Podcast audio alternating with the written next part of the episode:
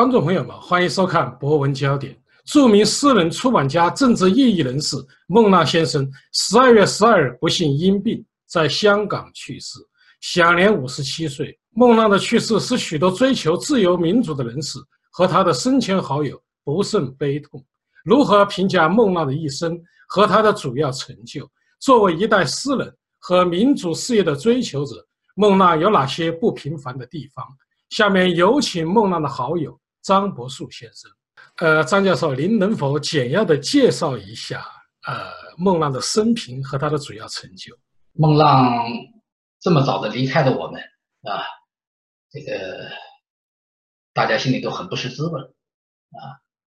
呃，距离我们现在做这个节目大约十几个小时以前啊，这个孟浪病逝于香港。啊，我记得，呃，我们两个最后一次见到孟浪应该是去年十二月的时候，啊，当时天文联合学会啊召开年会，啊，孟浪的话呢正好在美国啊参加了年会，啊，后来好像我们还一块儿参加了流亡藏人组织的一次活动，是吧？呃，好像还留了照片。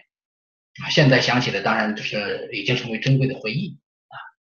那您刚才问呢，说能否介绍一下孟浪的生平啊和他的主要成就啊？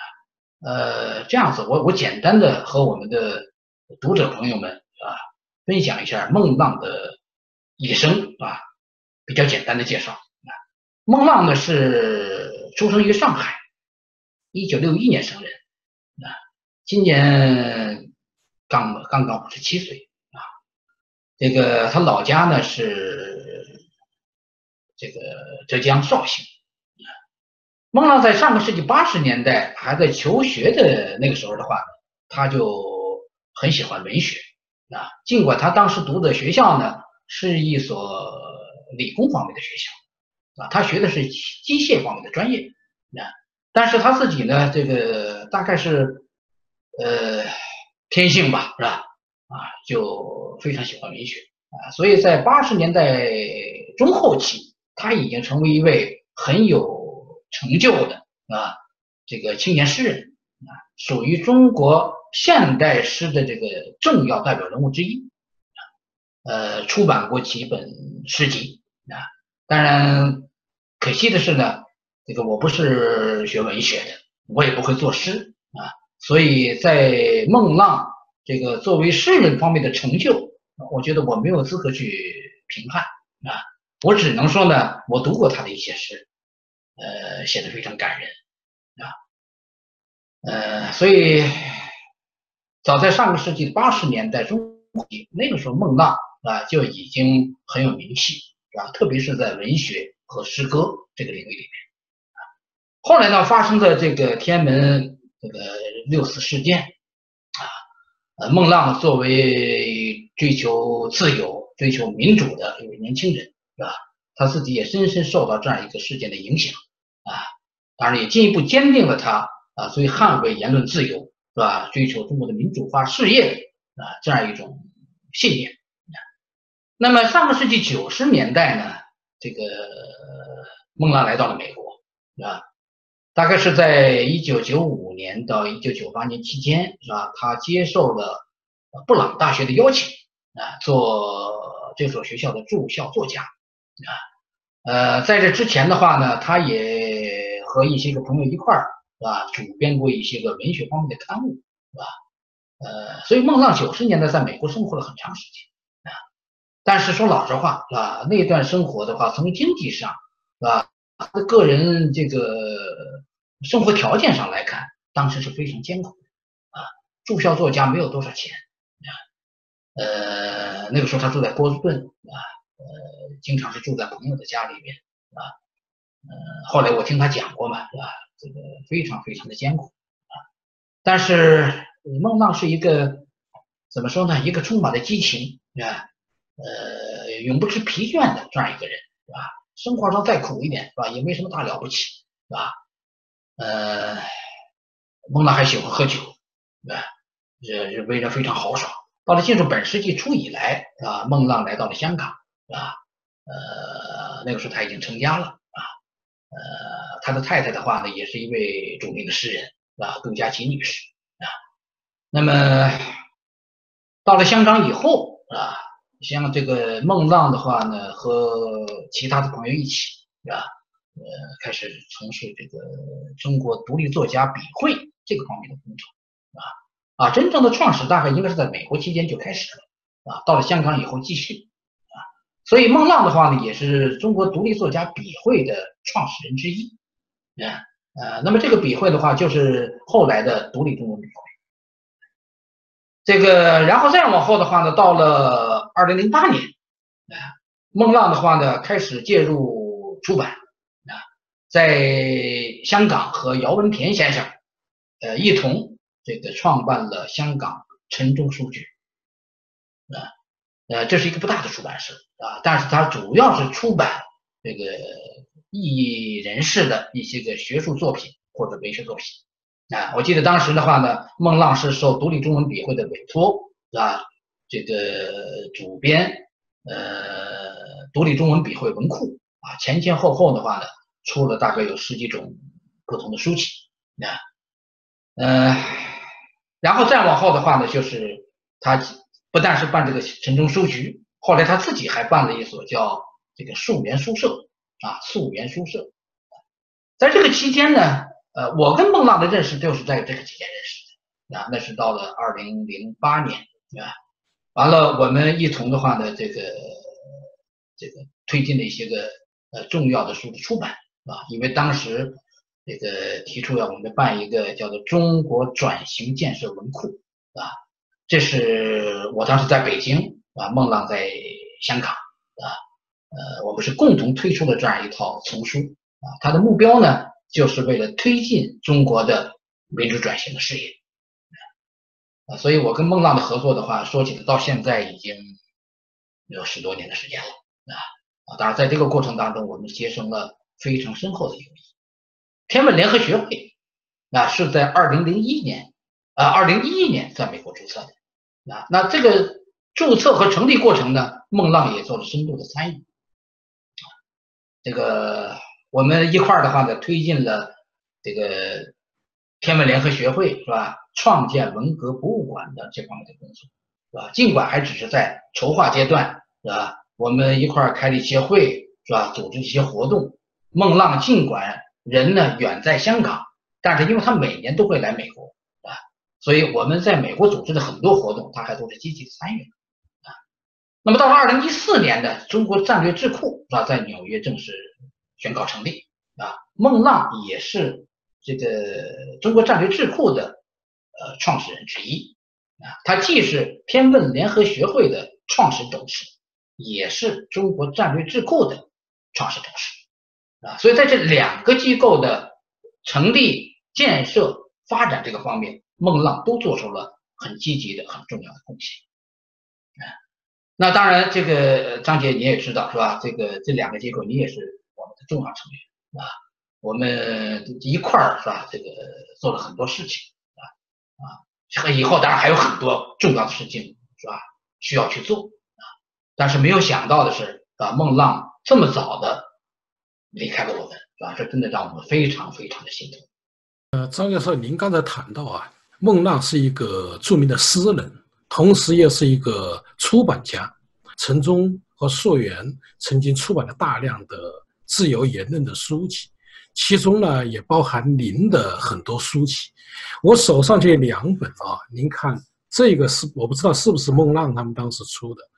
我看到啊，这是一个，还有您这个，这是以前我在香港我专门买的，是啊，所以应该说您跟他呀有。很深的这种合作，那么您能否介绍一下这方面的情况呢？啊，是的，您问到这方面情况的话呢，呃，孟浪和我在这个我我本人的呃学术著作的出版方面，我们有个非常深度的合作啊，可以这么讲，从二零零八年呃一直到二零一七年啊，这个将近十年的时间里边，我本人在香港出版的所有的学术。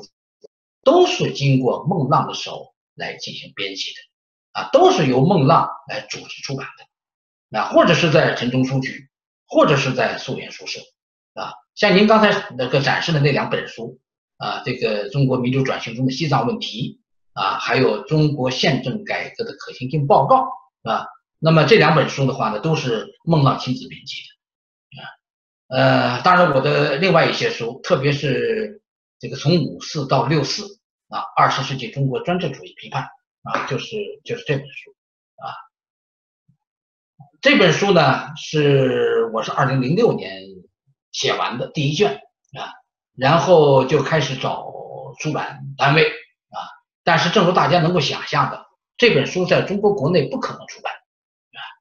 那么这个时候的话呢，就有朋友来介绍是吧？说香港的话呢，有一位孟浪是吧？他正在主持独立中文笔会的这个丛书的出版啊。那么我当时的话呢，也已经成为这个独立中文笔会的会员啊，所以我们很快就联系上了啊。孟浪对出这本书非常支持啊，这个他觉得话呢，他他自己虽然是搞文学是吧，他是诗人啊，但是他对于出版严肃的学术著作是吧，他也倾注了非常高的热情，他认为这件事很重要啊，所以我们可以说在这问题上一拍即合是吧？我把书稿给他以后的话呢。这个他非常爽快的就说这本书我们一定要出，我当时给了他两部书稿，一部就是这个呃从五四到六四第一卷，还有一部的话就是中国宪政改革的可行性报告，当时我还只是写出了主报告啊，所以二零零八年出版的这个主报告的单行本啊，后来到了二零一二年出版的这个这个整个报告的全本啊，这都是由孟浪这个一手来操持，一手来编辑的啊。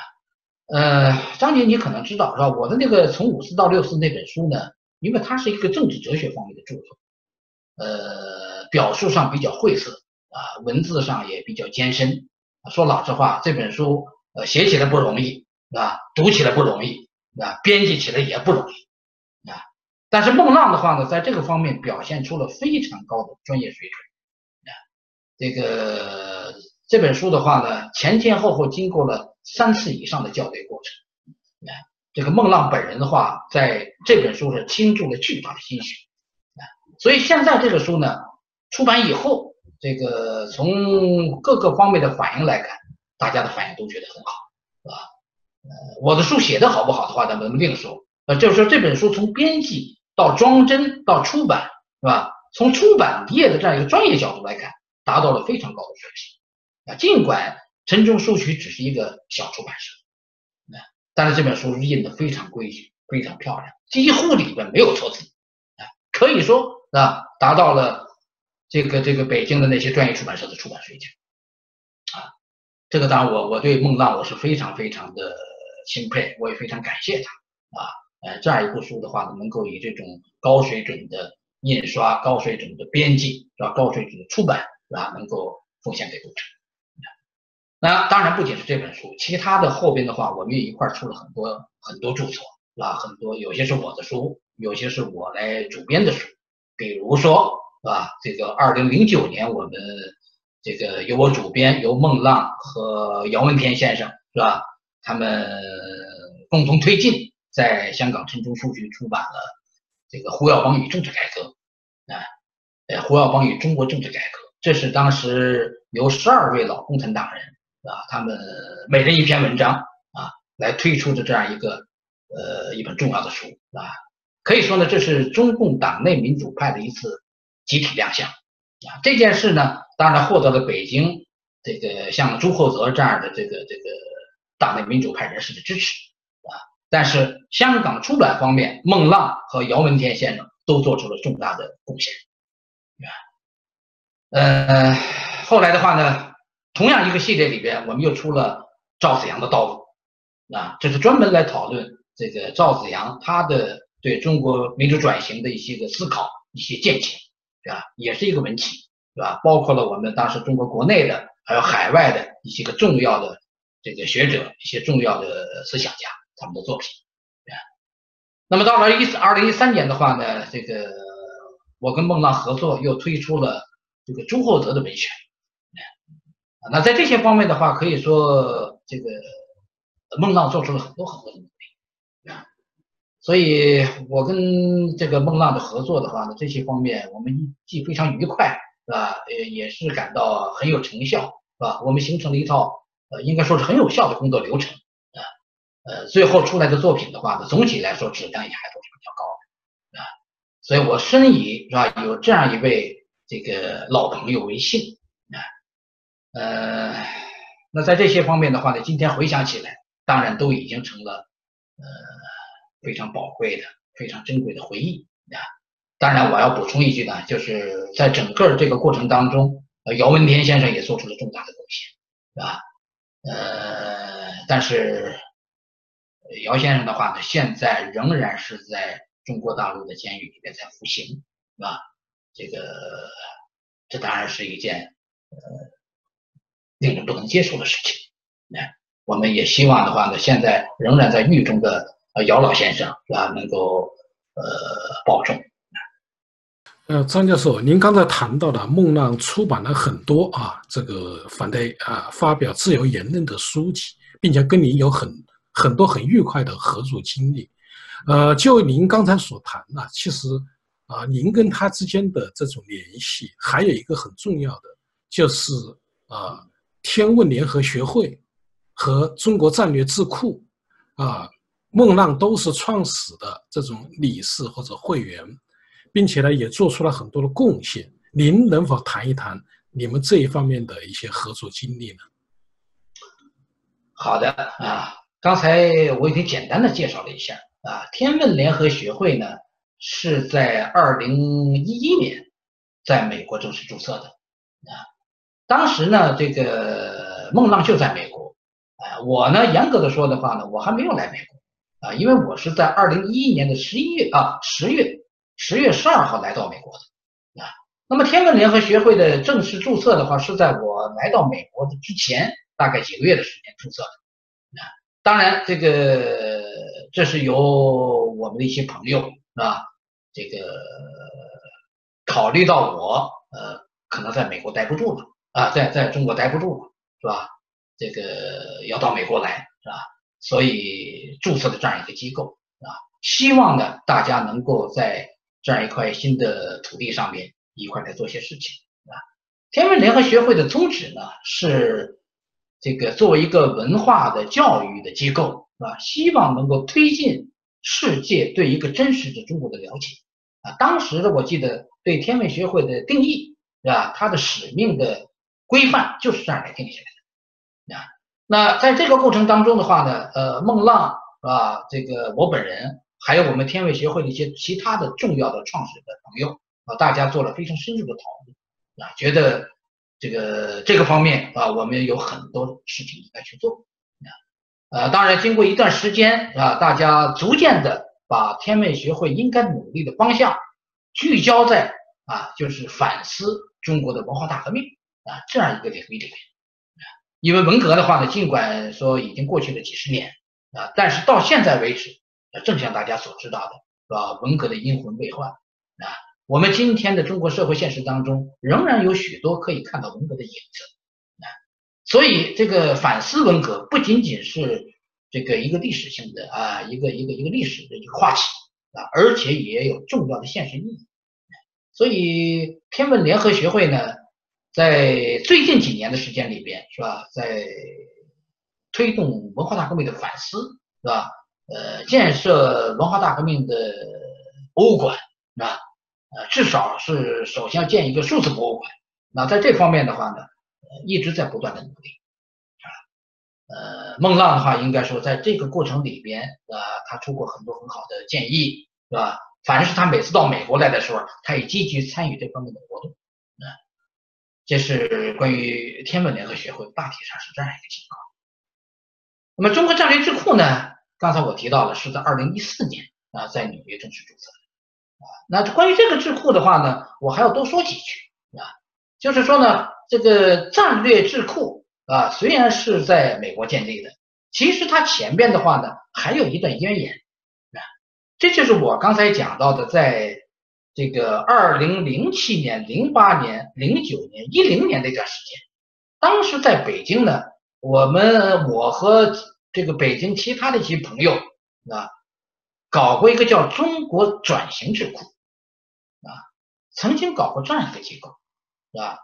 那么这个机构的话呢，呃，在香港的孟浪是我们这个机构的一个重要参与者，啊，那中国转型智库，顾名思义，它的含义呢，就是要推进中国的宪政转型，推进中国的民主化的进程，啊因为在二零零七年到、二零一零年期间，当时的北京。还是一个比较活跃的地方，啊啊，那个时候的话呢，这个这个北京有很多呃民间人士啊，当然也有不少体制内的人士，大家在推动中国民主化方面有共同的想法，是吧？有共同的意愿啊，并且一块做了一些事情啊。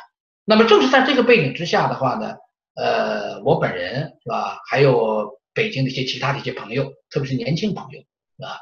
我们就一块儿来建立的这个中国转型智库，然后我就跟孟浪商量，我说我们应是不是可以推出一套啊这个转型建设方面的丛书啊？孟浪说好啊，说这是个非常好的主意。他说我在香港全力支持这个事情啊，所以当时我们达成一个一个一个共识，就是我们共同来推进这个这个方面的建设啊。我记得在那段时间里边。呃，中国转型文库前后推出了十几种呃不同的书籍，是吧？有些是学术著作，有些是这个访谈录，是吧？学术著作里边，是吧？除了我们刚才提过到提到过的一些个我本人的一些著作以外，是吧？我们当时还出版了像这个宪政学者王天成先生的这个大转型，啊，当然呢也是一本重要的关于中国民主转型方面的著作，啊。这个我们还出版过北京的一位这个艺术家，是吧？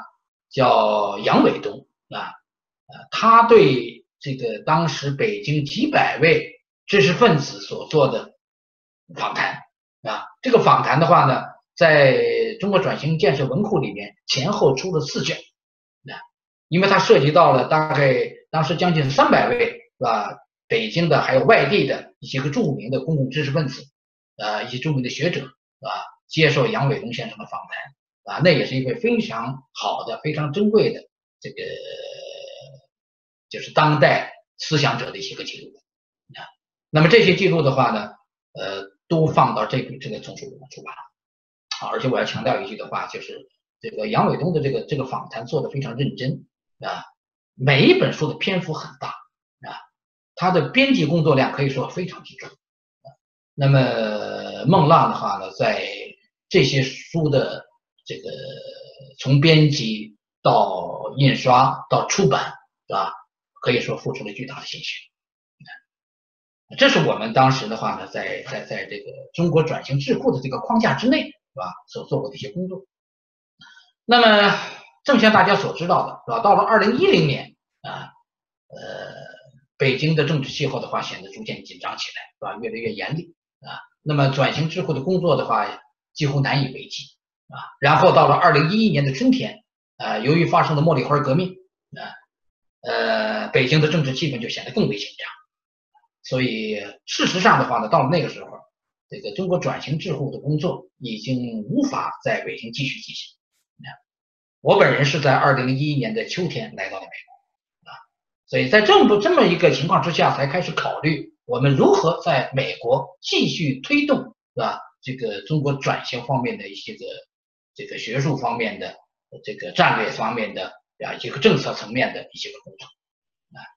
这样的话呢，那么到了二零一四年啊，就是李伟东先生是吧？孟浪，还有我我本人，还有其他的一些朋友啊，我们就开始筹建并且正式。创立了是吧？中国战略分析智库，啊？呃，当然，这个张杰先生，你也是这个战略智库的重要的团队成员，啊，我们当然这些年的话呢，已经在这个方面做了呃几年的工作啊，到现在我们已经正式出版了这个《中国战略分析杂志》，是吧？九期啊，这个并且也组织过一些个学术性的研讨。啊呃，在这个过程里边的话，孟浪啊，还是一直很关心、很关注，并且只要他在美国的期间，他都会积极的参与我们智库的工作，啊，所以他也是我们这个我们这个团队当中的一位重要的成员，是吧？是我们重要的战友。大体上的话呢，从天文联合学会到中国战略智是吧？那这个这些年大家就是这样一步一步的走过来的。那个时候听您这一说，还确实啊非常不容易啊。其实历史啊还要延续，延续到国内啊，所以一直在在慢慢的在结合。呃，我记得孟浪先生呢生前啊编了一部很有主编了一部很有影响力的一部著作啊，叫《致命的列宁》。呃，您也有一篇影响力很广的叫《十月革命啊百年记》啊，所以这。这一段经历啊也很宝贵，您能否介绍一下情况呢？OK，这个《致命的列宁》这本书啊，我这手上还有一本啊，大家请请大家看一看，是吧？啊，那这本书呢是孟浪，呃，应该说是生前主编的最后一部著作啊。这部书呢出版于这个二零一七年的，我看看啊。二零一七年的三月份啊，实际上是在二零一六年就开始筹备啊。我记得当时孟浪跟我讲说，十月革命一百年快到了啊，我们应该做点什么啊。我说是啊，这个这个，你看看我们怎么做啊？他就提出的话呢，他希望这个由他自己亲自主编一本书啊。这本书的内容当然就是反思这个十月革命啊。呃，那么十月革命到底为人类带来了什么结果啊？给中国带来了什么影响啊？我们需要从历史的啊、哲学的、文学的、社会的啊方方面面去反思这样一个重大历史事件。另外的话呢，因为孟浪本人是个诗人啊，所以他呢，他也想编一部这个可以说是别出心裁的呃这个书的形制上。啊，从它的题材上啊啊，那这本书的话呢，它里边有非常严肃的学术论文啊，但是也有诗歌啊，也有一些个文学随笔啊，也有一些个这个这个历史方面的一些个研究研究的笔记，所以它是一个各种不同的题材的作品是吧？这个收纳到这样一个同一部书里面，可以说在这个这本书的编辑是吧？它的创意上面。孟浪是下了很大的功夫的啊，当然他也约请了他自己的最好的一些朋友，大家来共同来完成这部著作啊，共同来完成这部创作啊。这个当然，因为香港嘛那个地方，呃，孟浪只是一个非常小的出版社啊，素颜书社的话呢，没有任何其他的经济上的来源，出这种书的话呢，那大家都是在奉献啊，也没有稿费啊。孟浪自己当然也没有这个这个这个说出这本书能够赚多少钱也没有啊，呃，可以说大家都是这个这个出于一种热情啊，大家共同来把这本书做出来。那这里边的话呢，孟浪是一个牵头者，是吧？孟浪是整部整个这本书的一个设计者啊，当然他也是这部作品的最终的这个集成者、完成者啊。书出版以后的话呢，应该说反响还是不错的啊，因为就。这个苏俄十月革命一百年啊，这么一个话题而言，这个孟浪所主编的《致命的列宁》这本书，应该是在这个汉语知识界里边最早的是吧？关于这个主题的一个著作啊。刚才我说了，它是在二零一七年三月份就正式出版的啊。其实的话呢，这个一百年的日子是要到二零一七年的十一月份才到啊，等于在这个正式日子到之前的半年更早的时间，啊？那这样一部。反思性的著作就已经出版了啊，那从中的话可以看出，呃，孟浪这个作为出版家啊，他还是很有前瞻性的啊，他很善于抓重大主题啊，并且的话要用他自己认为最好的方式啊来表现这个主题，来挖掘这个主题，这方面的话呢，这个显示出了孟浪作为一位这个思想者，作为一支战士。啊，同时也作为一位思想家，是吧？他所具有的这样一种这个宏大的眼光啊，但是谁也没想到，这本书居然成了孟浪这个最后的一部作品啊！这个当然，我们今天想起来的话呢，啊，真的是痛自心扉啊！当然了，这个从另外一个角度来讲啊，孟浪的这样一本书，也为这个我们的读者是吧，也为人类，也为这个世界是吧，留下了一份珍贵的呃思想方法记。呃，张教授，我们谈孟浪啊，其实已经谈了很多了啊。我觉得我们现在给观众朋友肯定要总结一下。您认为孟浪作为一代诗人和民主事业的追求者，他留给人们有哪些值得记忆的地方呢？啊，那就太多了啊！这个孟浪既是一位诗人啊，是一个战士啊，是一个思想者，同时他也是一个活生生的人啊。呃，作为一个活生生的人的话呢，啊，孟浪有激情啊。呃，当然也有弱点，啊，这个在一些个政治问题的判断上呢，他甚至有时候显得有点幼稚，啊，有点天真，这个当然也不奇怪，是吧？因因为他他是诗人嘛，诗人一般来讲总是浪漫的，是吧？总是这个耽于想象的，是吧？总是会这个希望这个世界显得更美好，啊，他也会用他这种这样一种诗意的眼光来看待世界。所以，我跟孟浪，因为我们是好朋友了，也是老朋友，是吧？他每次到美国来，那都会在我的家住上一段时间，啊，我们会聊得非常深入，是吧？他每次来，我都会给他专门去预备好啤酒，因为他老兄特别能喝酒，那这个我自己平时是不怎么喝酒的，是吧？但是每次他来之前，我一定要备下这个啊，这个啤酒，足够数量的啤酒，是吧？让他来喝，啊。所以每次我们聊起来的话，会聊到深夜，聊得非常非常长啊。这个我觉得孟浪的话呢，呃，还是那句话，就是作为一个活生生的人，是吧？他是一个有理想、有激情，是吧？呃，充满了感情啊，呃，对事业的追求的话呢，有一种锲而不舍的精神啊，他真的有这么个精神啊。这些方面的话，当然我们今天想起来的话呢，好像他这个形象啊，活生生的。还在我们面前。孟浪一生的话呢，某种意义上颠沛流离。这个刚才我们谈到的八十年代，他曾经是这个这个这个中国现代派诗人的重要代表人物啊。九十年代的话，在美国待了很长时间，是吧？后来到了香港，然后的话呢，他这个又到了台湾啊。所以这些地方的话呢，他是不停的在穿梭啊。有时候我们就开玩笑的说，你怎么就像个行者呀？啊。因为孟浪不管到哪儿是吧，总是这个一身这个这个夹克是吧，而且都是深色的，是吧？脚上蹬着一双这个这个大拖鞋是吧？然后很大很大的一个包袱啊？这个这个背包挎在背上啊，走到哪都是都是这个样子。哎，到了美国以后的话呢，因为他在美国也没有固定的住所是吧？通常都是住在朋友的家里边是吧？这个朋友家住几天，那个朋友家住几天啊？孟浪的朋友非常多是吧？因为他豪爽嘛是吧？